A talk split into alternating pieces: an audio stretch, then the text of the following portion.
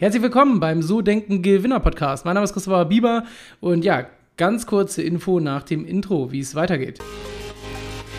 ImmoSmart24 präsentiert euch den So Denken Gewinner Podcast. Egal ob Wohnung, Grundstück, Einfamilienhaus oder Kapitalanlage, geht auf immosmart24.com und sucht euch eure Finanzierung raus. So, jetzt geht's los. Und zwar nicht richtig, denn wir machen diese Woche eine Folge Sommerpause. Ähm, ihr könnt euch aber freuen, nächste Woche geht's dann weiter mit dem nächsten Interview mit der Sabrina Spielberger von DigiDip. Sabrina hat das Unternehmen selbst aufgebaut und dann komplett verkauft. Und wie sie das gemacht hat, was sie jetzt vorhat und wie es bei ihr dann so weitergeht in den nächsten Wochen und Monaten, erfahrt ihr dann ab nächster Woche im Podcast. In dem Sinne, das war's schon und ich freue mich, wenn ihr nächste Woche dann zum normalen Interview, zur normalen Folge wieder mit dabei seid. Ciao, ciao.